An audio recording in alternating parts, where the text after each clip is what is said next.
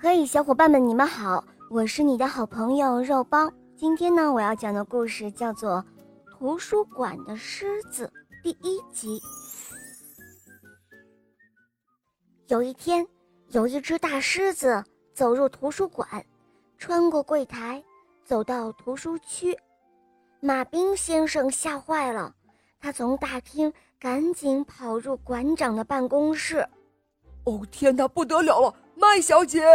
他大叫：“不要跑！”麦小姐说道。她没有抬头。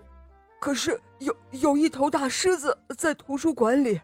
马兵先生说：“哦，那他有违反规定吗？”麦小姐问。她特别在意有没有违反规定。呃，这好像没有。嗯，那就别管他。就这样，大狮子在图书馆里逛了一大圈儿。他闻了闻目录卡，他在新的书架上蹭了蹭脑袋，然后他趴在说故事区，就这样睡着了。大家都不知道该怎么办，因为图书馆里没有任何和狮子有关的规定。说故事的时间到了，这个活动。也没有任何和狮子有关的规定。说故事的阿姨有一些紧张，但是她还是清晰有力地念出第一本书的书名。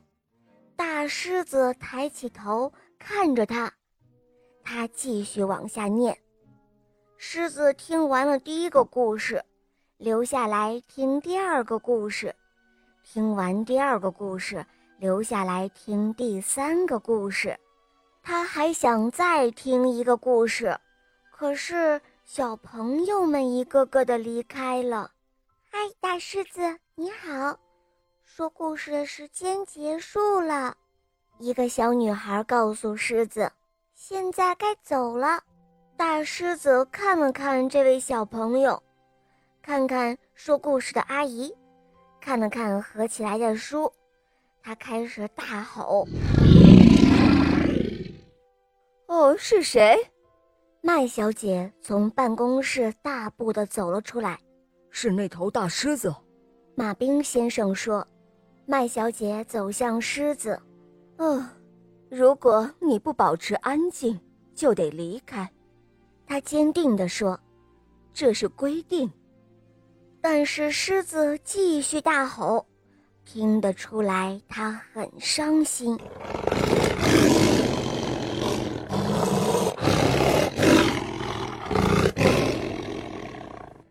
好了，宝贝，今天的故事讲完了。你可以在微信公众号搜索“肉包来了”，关注我们，在那里找到我，告诉我你想听的故事哦。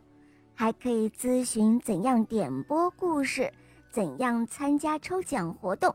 可以获得小肉包的精美玩具哦。